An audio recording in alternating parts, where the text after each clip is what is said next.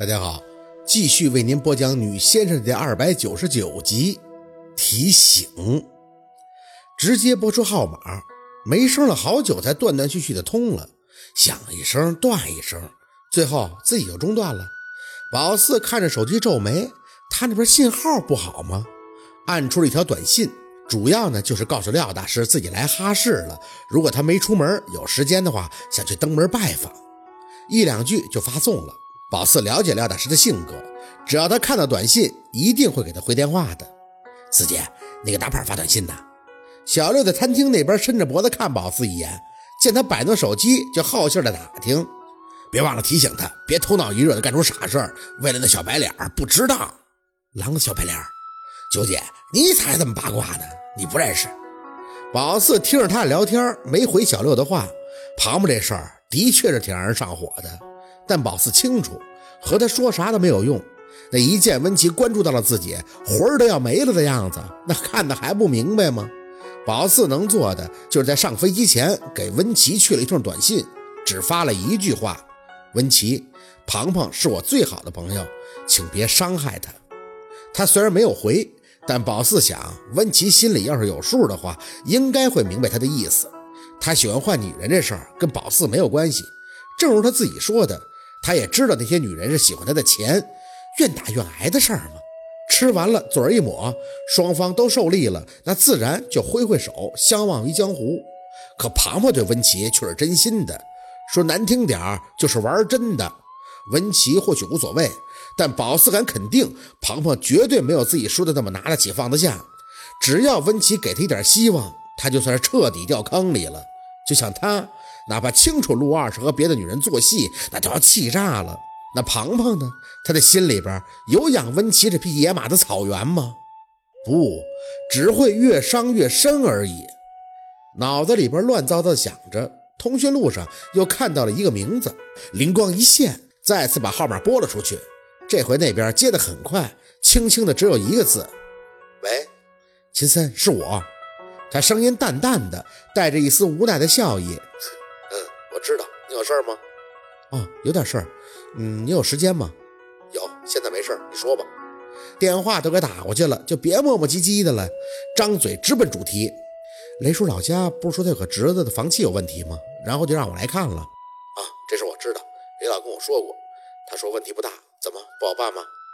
宝四叹口气，唉，我今天到了这里，我发现这个畜生的死因是有某种原因的，并不是房契的原因。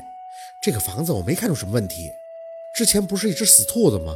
剩下一只雷大哥没有扔，我感觉那兔子有问题。破开一看，内脏都已经烂了，这里边是个钩子，有点像骨。思维就是僵在这儿了。宝四感觉这劲儿是用错了地方，所以越使越不对。小六和安九又没有办法给他太多的意见，所以宝四就想从比他有经验的同行这里得出点线索，或许是帮他把思维逆转一下。钻死胡同里容易给自己憋死。意思是，如果是蛊的话，那就有人害雷老的侄子，对吗？对呀，感觉自己找对人了，百分之百是有人害他的。我从那个沟子里能感受到那黑猫很凶，叫得很凄厉的猫。听雷大哥讲啊，之前是八天死一回。如果是蛊的话，我就不明白了，为什么要这么做呀？为什么要害畜生啊？但是这手法又很像类似的邪术。八天，秦森的声音依旧很寡淡的在手机那头帮宝四分析。那如果你看到了黑猫，再联想一下他家的死处，我反而觉得不像是蛊。不知道你听没听说过，有一种道家的术法，好像就是用黑猫来害人的，但是天数不对，不是八天。啊！宝四这一嗓子给那边的秦森吓了一跳。你怎么了你？我想起来了。异常激动地从沙发上站起来，严伟看着小六和安九在餐厅的方向，一同好奇地看过来。没办法和他们说的太多，脑子里那死胡同终于别开了。不是鼓的呀，我就说自己力气使错了。谢谢你，秦森，你提醒太对了。我现在知道怎么去分析这事儿了。谢谢你啊，乖乖。这么一看，事儿大了。我说什么了吗？秦森的手机那头有些轻笑。怎么，现在知道怎么破了？不是房契有问题，那是什么有问题啊？是还是人为的？但是我想我会查出根儿的。是我听过的这个道家术法吗？八九不离十，但是更狠。见宝四没答话，秦森在那边缓缓地继续说着：“要是那个的话，你最好不要插手，有危险。这黑猫啊，最招邪。雷老是个很开明的人，你把缘由说清楚。处理这种的，最好找道士，他会理解你的。况且呢，你也算是帮到忙了。就知道嘛，现在呢还不确定，就像你说的，天数不对劲儿。雷大哥家这是个八天。”总之，我这边呢还得好好分析分析。宝四，我知道你什么性格，这种事儿千万不要逞强。我们一开始都以为是单纯的风水有问题，雷老呢也是这么和我说的。要是太麻烦的话，陆二也不会让你做的。你放心吧，我不会逞强的。还是谢谢你了，秦森。你现在是和陆二在一起吧？咱俩说的这件事儿，先别告诉陆二啊。我这边什么事儿都没有，别让他担心。哎，不知道吗？他去沈老爷那儿了。宝四愣了一下，沈老爷。就是你干妈的父亲，是啊，这事陆二没跟你说，我还以为你知道呢。没有啊，他就说有工作，最近很忙。下飞机以后，宝四还和陆佩发了几通短信，告诉他到了，只是想让他很忙，尽量少烦他。没想到他去国外了，还去找了沈明雅他爸，心无端就又提了几分。陆佩是想为了他们的事儿自己去解决什么了吗？应该也不是什么大事儿，你不用多想。如果沈老爷想陆二了，让他去看看也是应该的。只是你帮雷老这件事儿啊，如果你真的确定是什么性质了，不要逞强。如果有需要的话，随时给我打电话。好，谢谢。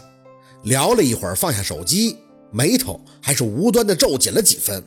和陆二的事儿，现在他们家的长辈应该全都知道了吧？四姐，你给谁打电话呢？弄得这么激动啊！宝四看着小六的脸，回过神儿，暂时先让自己把这些放放。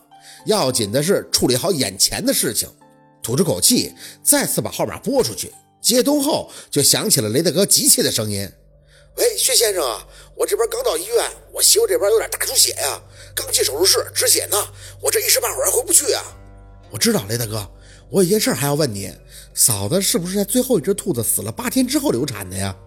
啥？雷大哥的手机那边愣了一下，这这我没算过呀。她那段时间也不知道自己怀孕了，看见兔子死了就哭，然后就……你仔细想想，这很重要的。哎呀，反正是那兔子死了一个多礼拜，他就说肚子疼，好像……哎，好像是八天。宝四的脸麻了一下。那嫂子打从流产那天开始算，到今天第几天了？五六天了吧？具体天数？你等等，我看看单子啊。雷的胳膊，宝四表达出的严肃态度弄得有些发毛。听见他在那边翻找什么东西，然后对着话筒说着：“五天，今天是第五天。”心里长舒口气。啊，没事雷大哥，你放心吧，今天晚上嫂子肯定没事怎么了，崔先生？你是看出什么了吗？知道我家那房子咋回事了？这样，雷大哥，你先照顾嫂子，我等你回来再说好吗？那都回去打。雷大哥也没多纠结。就听那边人声也不少，为他媳妇这事儿都挺着急的。宝四呢也没闲着，放下手机就招呼小六出门，在他们家的仓房里翻出了一把铁锹。四姐，大晚拿铁锹干啥呀？哪那么多废话？跟我来！带着小六直接走到房子外边的院门一角，伸手指了指，抡开膀子给我挖。小六懵懂的看了宝四一眼，手一搓发力，吭哧吭哧的就朝着冻硬的土地抢上去了。挖出个篮球大小的浅坑以后，宝四直接叫停，没有，去另一角。四个角都来了一遍，这给小六累个够呛。挖什么呀，四爷？这雷大哥不在，他随便挖不好吧？我得让我自己心里有数啊。既然有头绪了，那就得捋出来。说着，宝四带着小六来到了院子中央，用脚在台阶那里朝后查了八步，随后一指出去，挖。小六对着空心的拳头又噗了一声，毫不犀利的又开始吭吭的挖起来了。三五下以后，让他停下，蹲下身后，用手套在土里扒了两下，拇指和食指一捏，掐出个鱼钩。